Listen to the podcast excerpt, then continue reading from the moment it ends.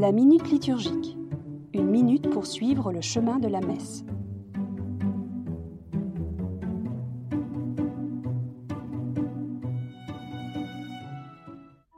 Parole du Seigneur. À la fin de sa proclamation, le lecteur ajoute Parole du Seigneur. Ces mots sont empruntés au livre des prophètes.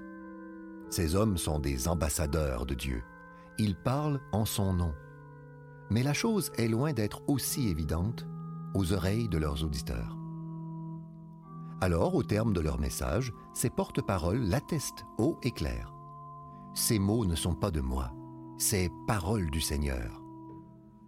Dans notre célébration, en un sens, il en va de même.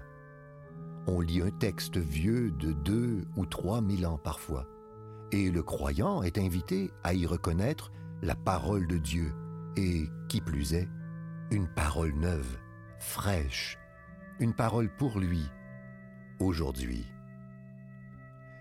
On ne lit pas la parole pour l'anecdote, pour savoir ce qui est arrivé à un tel ou un tel. On lit la parole comme des mots qui nous sont adressés. Parole du Seigneur. Déclare dès lors le lecteur réclamant, de notre part, un véritable acte de foi.